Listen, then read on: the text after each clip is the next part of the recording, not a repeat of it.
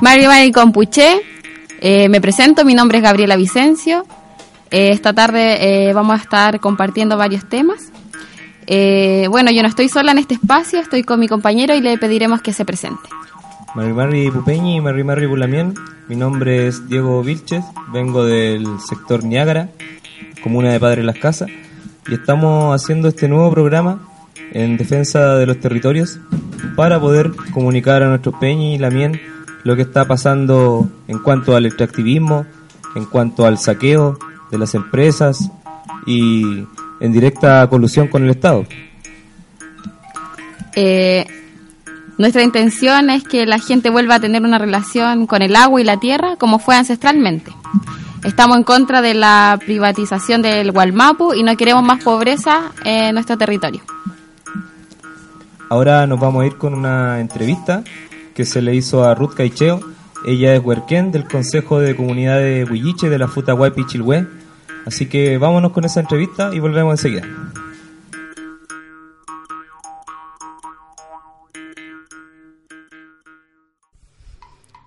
Inche Ruth Caicheo Piñén, huerquén del Consejo de Comunidades Huilliche de Chiloé. Eh, Lamien, eh, queremos saber su impresión con respecto al, al objetivo que tiene el intercambio de semillas en la Guta Guapi Chilhue. Bueno, la verdad que para nosotros como gente de la tierra eh, tiene un valor eh, fundamental el poder trabajar con el intercambio de semillas, ya que eso nos permitirá, nos permite día a día alimentar a nuestras familias, a nuestros hijos, y la verdad es que también tiene una connotación especial porque nos ayuda a mantener nuestras costumbres, nuestras tradiciones y lógicamente a mantener eh, lo que ha sido cultivado por muchos por muchas eh, décadas en nuestros territorios y nos hace permanecer, nos hace mantener también nuestra identidad. Eh, en realidad nosotros creemos y apostamos para eh, trabajar por nuestra soberanía alimentaria, que obviamente todas las comunidades eh, de los pueblos originarios yo creo que eh, trabajan día a día para, para poderla mantener. A medida que nosotros logremos eh, producir nuestro propio alimento, vamos a lograr tener una soberanía y una autonomía como pueblo originario.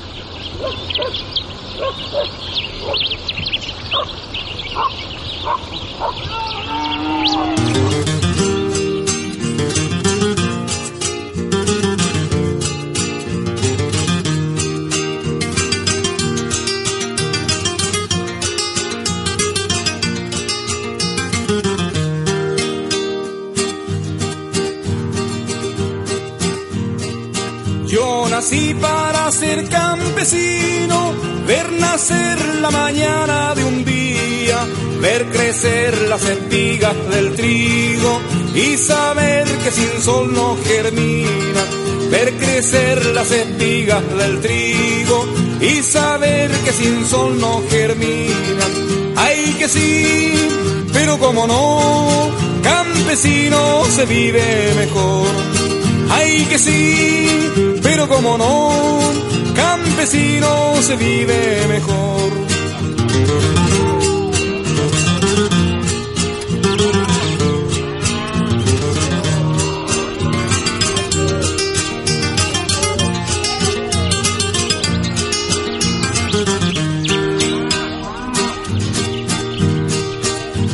Aunque viva bien pobre en mi tierra, soy feliz de nacer cada día, de pasar una mala por buena y gozar cuando pueda la vida, de pasar una mala por buena y gozar cuando pueda la vida. Ay que sí, pero como no, campesino se vive mejor. Ay que sí, pero como no, campesino se vive mejor.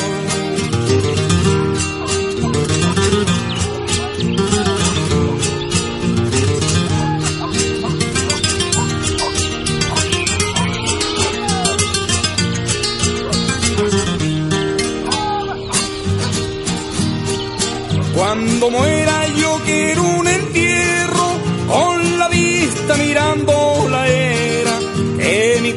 cuerpo se quede en mi suelo, a servirle de abono a la tierra, que mi cuerpo se quede en mi suelo, a servirle de abono a la tierra.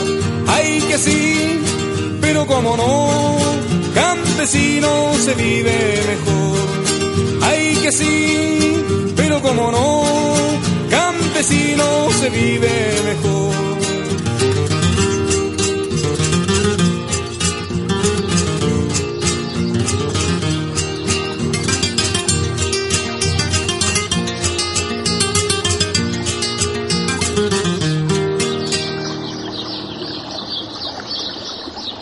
Frutería Gualmapos les ofrece verduras, frutas, semillas y frutos secos, cultivadas con abono orgánico y regadas con agua de vertiente. Fresquita, del huerto a su mesa, caserita. Centro de acopio, Tierra Linda. Bueno, ahí estaban nuestros anuncios comerciales, la frutería Gualmapu, así que están todos invitados e invitadas a ir a comprar ahí producto orgánico. Ahora tenemos una nota informativa de nuestra compañera Catarina Manque sobre el código de aguas. ¿Conoce usted qué es el Código de Aguas? El Código de Aguas es un instrumento creado en el año 1981 por el Estado chileno. Concede derechos de aguas gratuitos a privados, separa la propiedad del agua del dominio de la tierra, establece que el agua es un bien económico, crea dos categorías de derechos, los consultivos y no consultivos. Los derechos de aguas consultivos son aquellas aguas que se consumen sin necesidad de devolverlas al caudal original. Por ejemplo, el uso del hogar. El 84% de estos derechos están en manos de empresas mineras y agroexportadoras. Por su parte, los derechos de aguas no consultivos son aguas que se utilizan pero deben ser devueltas a su caudal, por ejemplo, hidroelectricidad. En este aspecto, el 81% de estos derechos están en manos de Endesa. Es por esto que debes movilizarte, lucha por un cambio a este código de aguas. Bueno amigos, ahora iremos con una entrevista que fue hecha a un weekend del Love de, de Trancura, Curarrehue. Eh, él nos hablará sobre la adjudicación del código de agua. En vivo y en directo aquí con en entrevista con mi Peñi que le voy a dar la palabra para que se presente. Simón Crisóstomo Loncopan, working del Love Trancura en Curarrehue. Eh, muy bien, eh, Peñi Simón. Eh, vamos a hacer unas preguntas aquí bien eh, definidas que respecta con cómo ha intervenido eh, las leyes tripartitas del agua y sus consecuencias que ha tenido en nuestras comunidades. Partiendo, eh, digo tripartita, eh, iniciamos desde tomando en cuenta el gobierno como principal actor, luego eh, en, las ad- adjudicaciones hacia nuestros particulares que son un porcentaje mayoritario y la pequeña eh, porcentaje que se le entrega a nuestros pueblos indígenas. Así es. Bueno, hay que hacer un análisis un poco de, de, de- cómo se concreta este código de aguas que, que, que digamos que es lo que regula el, mercado, porque yo lo veo así, un mercado de aguas que hay hoy en Chile, en donde lamentablemente el 90% de los derechos no consultivos los tienen las grandes empresas, y de ese 90%, el 60% los tienen Endesa, ¿ya? la empresa nacional de energía. Y el otro porcentaje, eh, otras empresas de pequeña y media eh, hidroeléctrica. Ahora, hay que entender también de que esta ley se hizo para la comercialización del agua, no para el sustento, no para la ayuda, no para mejorar la, la, digamos la, la distribución equitativa entre la población, no, esto fue un negocio y es cosa de ver ambas visiones, los derechos consultivos y los no consultivos de agua. Los no consultivos fueron explícitamente hechos para fin hidroeléctrico, nada que hacer ahí, eso está demostrado y es así. Los derechos consultivos, sin embargo, son mínimos hoy en Chile eh, y son los que hoy día no sirven a las comunidades. Son los derechos que hoy día ocupan las mineras también en algunas partes y los derechos que ocupa la, la población, digamos, urbana eh, con, con el agua potable. Y aquí hay un problema gigante porque cuando uno va a las comunidades y, y es lamentable porque la gente ya no tiene mucho conocimiento de esta ley. Y cuando hay desconocimiento muchas veces las empresas pasan a llevar, eh, int- interrumpen, eh, vulneran estos derechos ancestrales de ocupar, el agua y, es crítico, es crítico porque cuando tú vas a preguntarle a un abuelo, allá, un, a un chachay, a una papá y le decís, ¿sabe que esta agua tiene que escribirla? Y yo te digo, no, pues esta agua siempre ha corrido por mi lado, ¿cómo lo va a tener que escribir? Y es lo más lógico, pero esta ley te la tiene que imponer. Y lamentablemente los costos para escribir estas leyes para nosotros. Para, la- la- para el pueblo, es caro. No así para una gran empresa. Entonces, uno de los principales problemas que hoy día tiene esta ley, que está mal hecha, de por sí no creo que debería cambiarse, debería derogarse completamente. ¿ya? No, Aquí no puede haber una, una más allá de la DGA, no. Debe derogarse. Eh, hay que tomar en cuenta que Chile es uno de los pocos países con los de las manos que tiene este proceso de privatización. En su momento fue el único país que tiene este nivel de privatización de agua. Que ilógico, que ilógico, ¿ya? Ni en Estados Unidos, que es el país más capitalista del mundo, tienen este, este, este nivel de privatización. Entonces hay que, hay que entender un poco más las lógicas que, que se impusieron aquí. Eh, muy bien, Peñi, se entiende su, su opinión. Y ahora usted se me adelantó un poco a la pregunta que viene, pero igual la vamos a. porque hay un punto que igual nos interesa saber, que es eh, la ley de adjudicaciones de derechos de agua, que en este caso DGA las otorga. Y, y ahora vamos queremos cuestionar eh, cómo eh, DGA regula eh, el otorgamiento de agua. Si ellos eh, eh, tienen estudian eh, algún tipo de, de para quién van a otorgar esas aguas y los fines que les van a dar. Creo que hoy DGA no tiene regulación. ¿eh? Yo creo así. si- y, si, y si la tiene, solamente son para, para las comunidades que lamentablemente tienen que buscar agua en donde no hay. Porque sí, hay, un, un seguimiento, una persecución para aquellos que usan agua. Es cosa de ir a, la- a algunos territorios rurales en donde lamentablemente el latifundista tiene el 80% del río y las comunidades tienen solamente el 10% y a veces tienen que sacar más agua a la cuenta, eh, son, son, son llamadas de atención. ¿ya? Entonces creo que es un problema ahí de la legislación que tiene DGA. Por eso decía, ¿no? que no, no basta con cambiar alguna cosa de, de regular más o menos, ¿no? acá falta con derogar esto. El agua es un bien común y eso hay que entenderlo una vez por todas.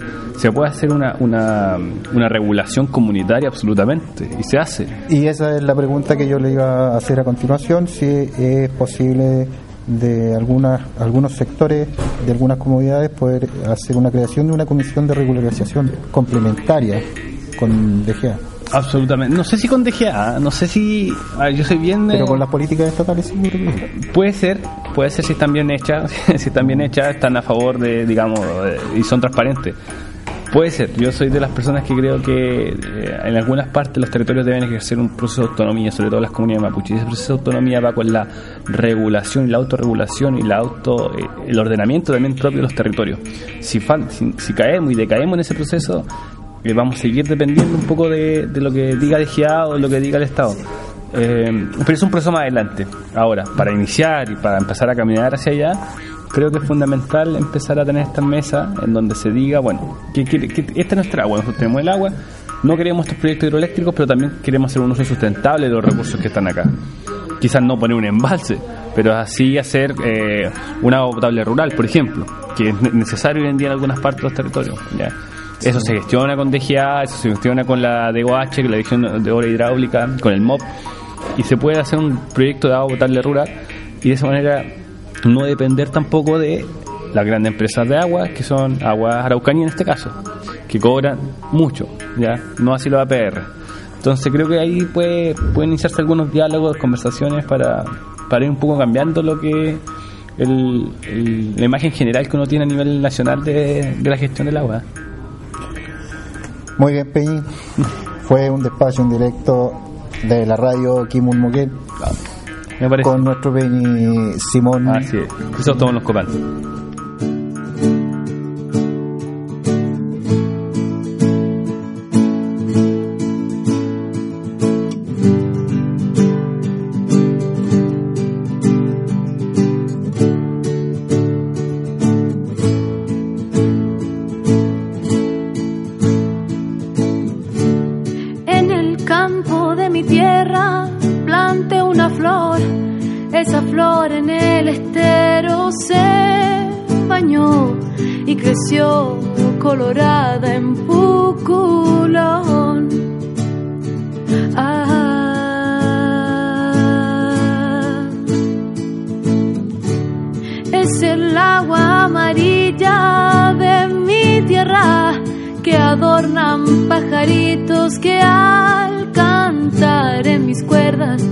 Me invitan para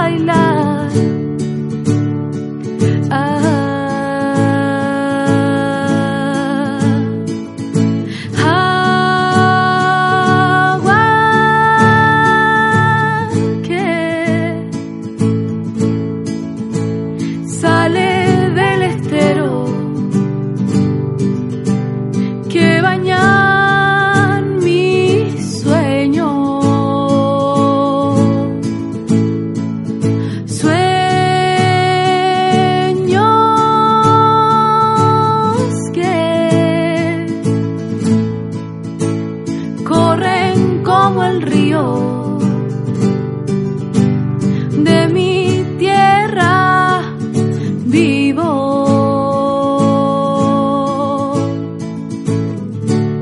Voy remando tan contenta en el toltén. Veo agua desde el cielo, veo llover y es el boldo que me tomo como la buena.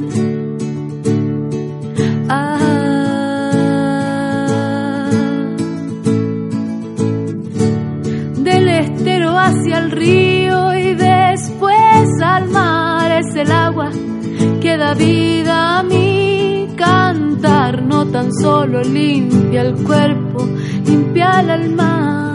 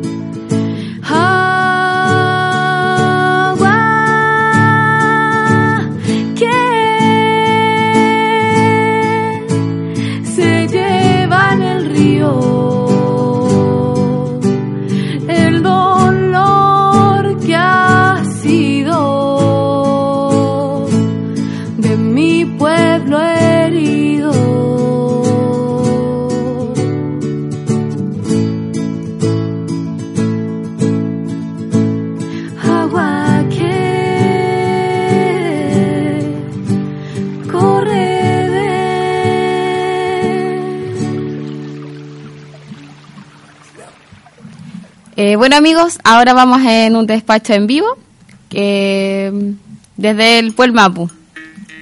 Dejamos a nuestra presentadora. Bueno, en este momento me encuentro con Mauricio Durán, que nos va a hablar un poco de lo que fue la lucha de Tranquil hace algún tiempo.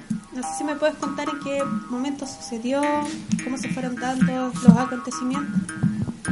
Eh, Mari Mari Peñi, Mari Mari. Bueno, el Tranquil es una localidad, un territorio que queda aproximadamente a unos 200 kilómetros, 220 kilómetros de la capital regional de Los Ríos, eh, a 8 kilómetros de Liquiño, que es la comuna de Panguipulli. Y ese es un lugar donde hay una importante reserva apícola, hay un humedal que, que permite que después ese humedal se purifique el agua y después vaya al lago en el Tume. En ese lugar hace un par de hace ocho meses se está construyendo una mini central que es de RP Global, eh, una empresa austriaca por 2,7 megawatts. Eh, ¿Cuál es lo grave que pasó acá? Es que eh, la institucionalidad ambiental no consideró que existían comunidades mapuches y por lo tanto obvió eh, la aplicación de la consulta y del convenio 169. ¿Y en estos momentos me puedes contar en qué está el territorio? Bueno, hace un- ah, el pasado lunes, eh, 2 de agosto, eh, las comunidades y organizaciones territoriales eh, se organizaron e hicieron un, un ejercicio de derecho que consistió en cortar la ruta eh, que incluso une la- el camino que internacional que va a Carririña y un paso que va hacia la zona de Alto Pasa. Desarrolló eso a partir desde las 5 de la mañana, hizo un corte de camino eh, y exigió que se hicieran presentes tanto la gente de la Superintendencia de Medio Ambiente que tiene que fiscalizar cuando las empresas o las instituciones ambientales no cumplen con la ley y pedir a gente de la go- gobernación para poder conversar con ellos. Muchas gracias Mauricio. Recordamos que Mauricio es un conocido comunicador social que ha hecho un trabajo importante de acompañamiento hacia las comunidades y así como desde su experiencia hacemos el llamado a no más medios y a más comunicadores sociales a sumarse a las luchas. Chaltu Lamien con ese despacho en directo y a Mauricio por la información que nos ha entregado. Así que ya estamos despidiendo este nuevo programa radial. Agradecemos a las personas que nos han escuchado y esta próxima semana tendremos nuevas entrevistas, más nota informativa y también despacho en directo. Que, que mundo é